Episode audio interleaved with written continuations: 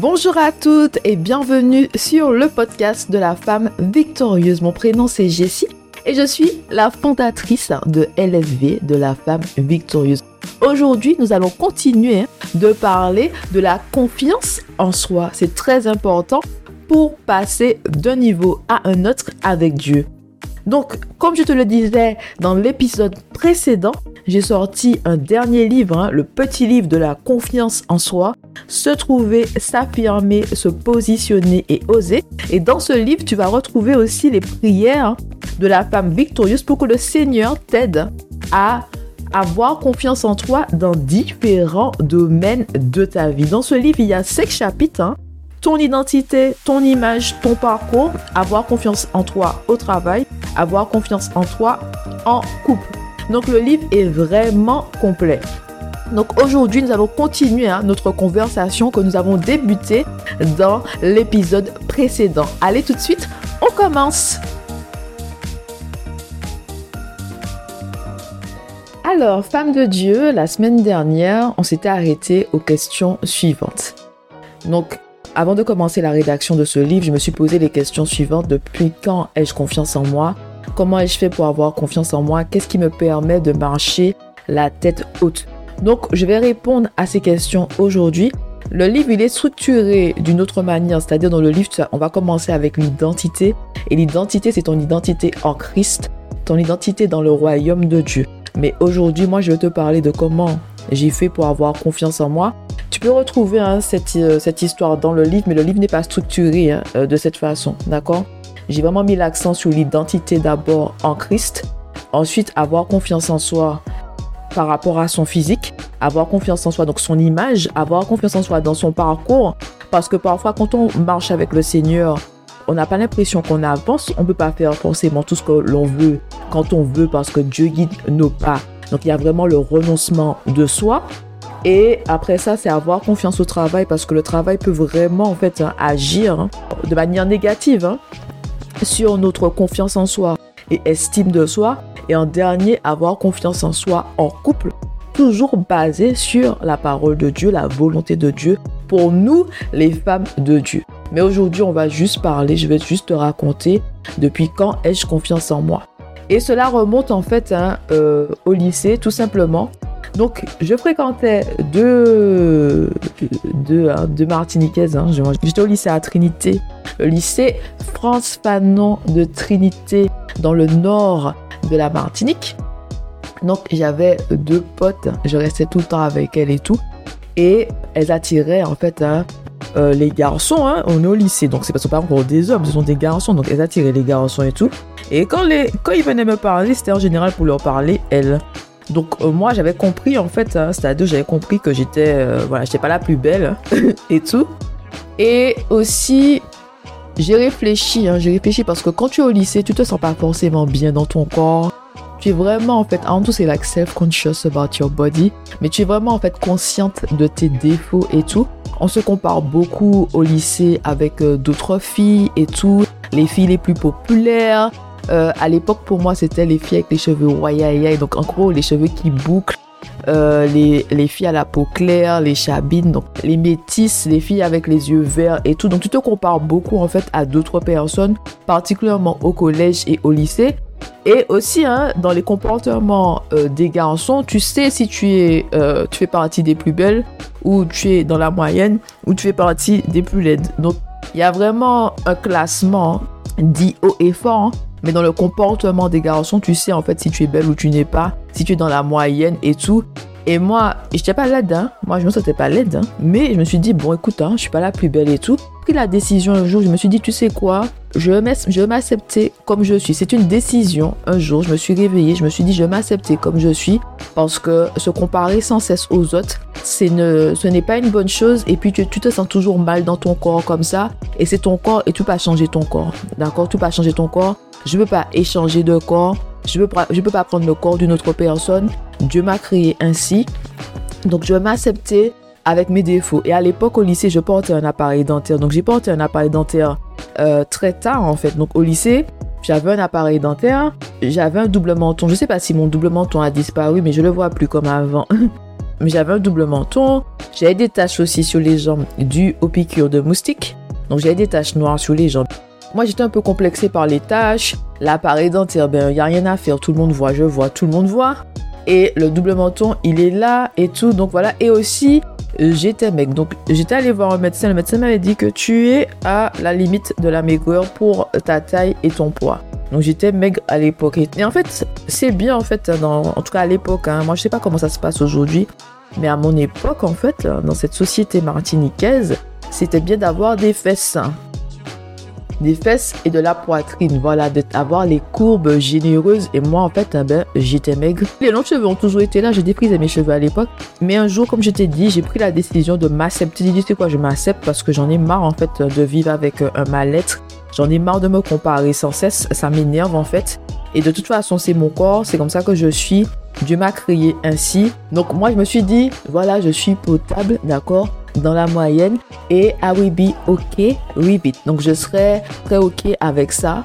Je suis potable, je suis pas la plus belle euh, femme de la Martinique, mais je suis pas la plus laide et ça me va. Tout simplement, je veux faire avec. Et en fait, ce changement de mentalité, cette décision m'a libéré de tout parce que j'étais après ça à l'aise en maillot de bain, d'accord? Parce que bon, c'est la Martinique, donc on va souvent à la plage et tout.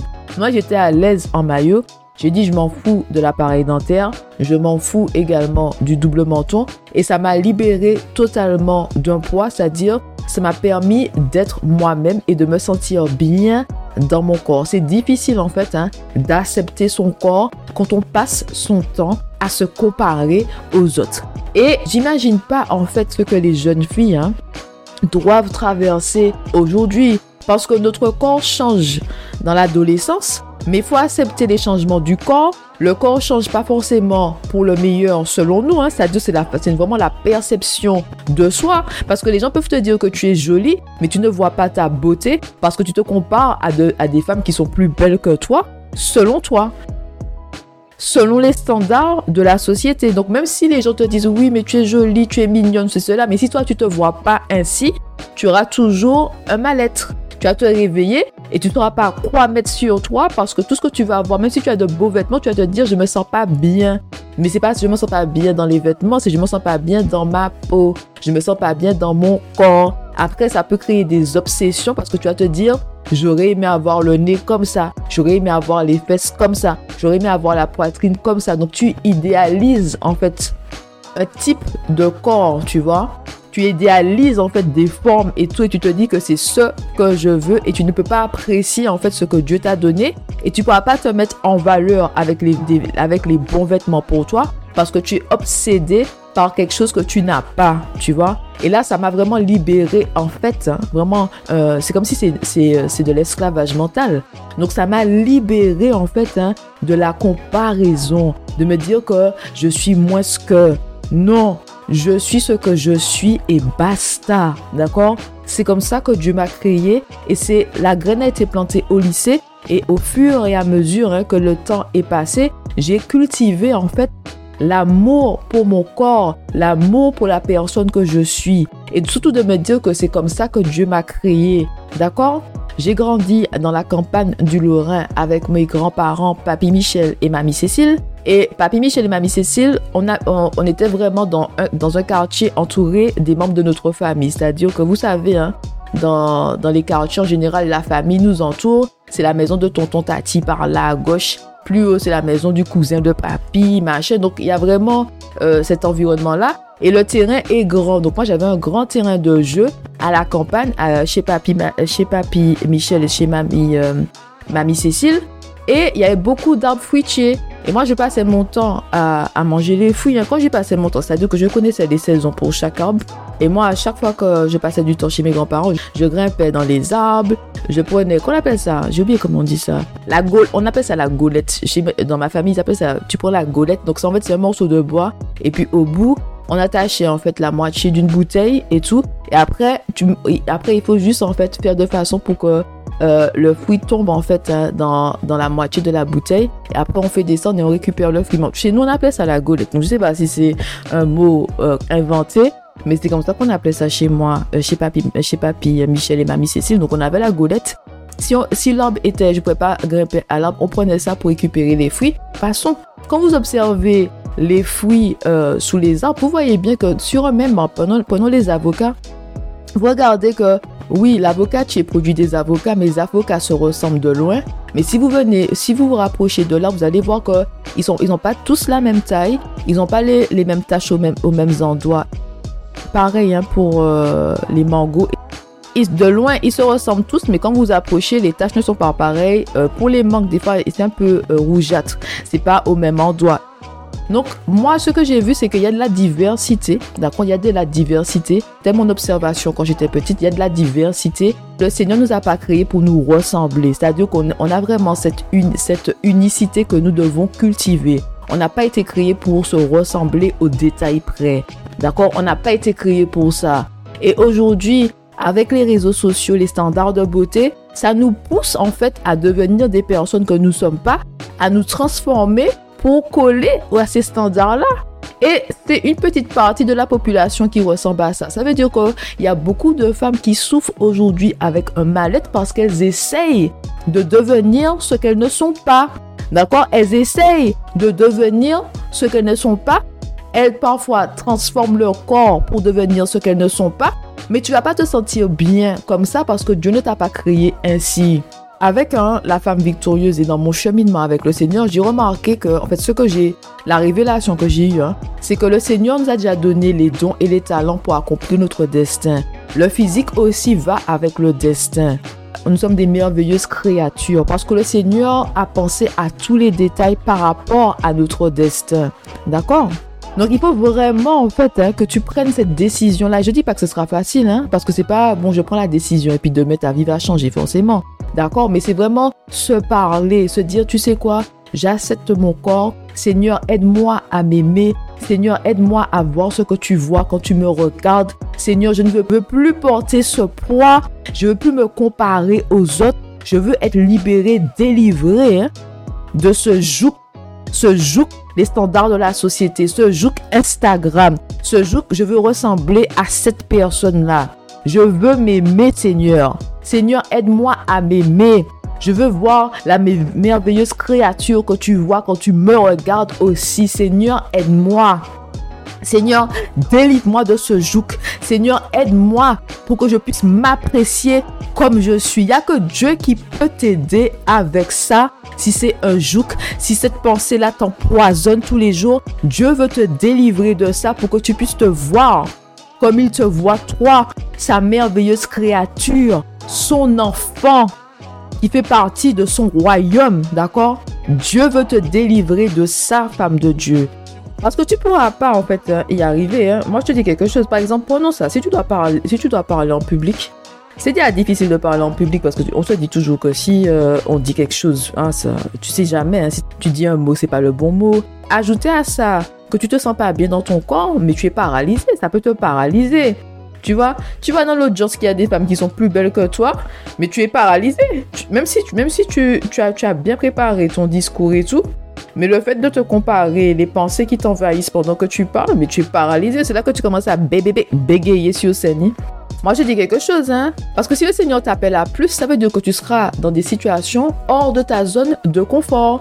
Mais quand tu es dans des situations hors de ta zone de confort, c'est déstabilisant, d'accord? Donc tu veux, tu veux pas avoir des poids supplémentaires par rapport à ton physique. Il faut vraiment être libéré, délivré de ce joug que je veux ressembler à quelqu'un d'autre et tout, tu vois? Le Seigneur peut te montrer hein, comment tu peux, comment dire ça te mettre en valeur, d'accord? Le Seigneur peut t'aider avec tout. Si tu poses la question à Dieu, si tu pries, Seigneur, j'aimerais être une femme coquette, une femme classe, montre-moi ce que je dois acheter. Mets la bonne personne qui pourra m'aider à choisir les bons vêtements pour le corps que j'ai, les mensurations. Tu verras que le Seigneur va faire. C'est vraiment une question de confiance en Dieu hein, et de aussi hein, ta foi. As-tu la foi que Dieu peut faire ça dans ta vie? As-tu la foi que le Seigneur peut te changer du tout au tout? As-tu la foi que le Seigneur veut ce qu'il y a de meilleur pour toi? D'accord? Ton Père veut ce qu'il y a de mieux pour toi et il t'aime comme tu es, d'accord?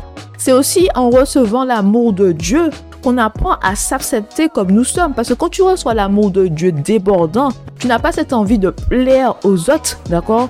Tu te réveilles pas en te disant que je vais m'habiller pour plaire aux autres. Non, d'accord? Tu choisis les vêtements d'abord pour te plaire à toi-même. Je me sens à l'aise dans mes vêtements. Je me sens bien dans mes vêtements. Je me sens bien dans mon, dans mon corps, d'accord? Je me sens bien dans mon corps. Et ça te permet, en fait, femme de Dieu, de pouvoir, en fait, évoluer euh, dans des niveaux où il y aura de plus belles femmes que toi, mais tu ne seras pas ébranlé, tu ne seras pas déstabilisé parce que tu connais ta valeur. Parce que quand tu te regardes le matin dans le miroir, tu aimes la personne que tu vois. D'accord? Tu n'as pas des pensées qui t'envahissent. Oh, regarde ma bouche. J'ai moins que si, j'ai ça, j'ai pas ça, j'ai ci, ce, ça. Non Tu te sens bien. Tu parles avec confiance parce que tu n'as pas euh, des pensées négatives qui t'envahissent hein, dès que tu te retrouves euh, autour d'autres femmes, d'autres belles femmes. Et moi, ce que j'aime dire, c'est que, écoute, hein, dans le livre, j'ai écrit ça. En Martinique, il y a des belles femmes. En Martinique, il y a des belles femmes partout. En Martinique, il y a des belles femmes partout. C'est facile de se sentir laide si tu te compares aux autres parce qu'il y a des belles femmes partout. Donc, il faut se dire que tu es une reine parmi d'autres reines. Je suis une reine parmi d'autres reines, tout simplement. Je suis une reine parmi d'autres reines, d'accord? Comme ça, tu vois pas les autres femmes comme la compétition, mais au contraire, tu es une reine parmi d'autres reines. Voilà. Femme de Dieu, merci beaucoup de m'avoir suivi jusqu'à la fin. Le petit livre de la confiance en soi est disponible sur Amazon en livre broché et Kindle. La femme victorieuse, c'est la victoire avec Dieu dans tous les domaines de sa vie. C'est pour la victoire nous qu'à aller et puis bon Dieu, comme j'aime le dire en créole. On se retrouve la semaine prochaine. Passe une très bonne journée et une très bonne semaine. Allez, bye bye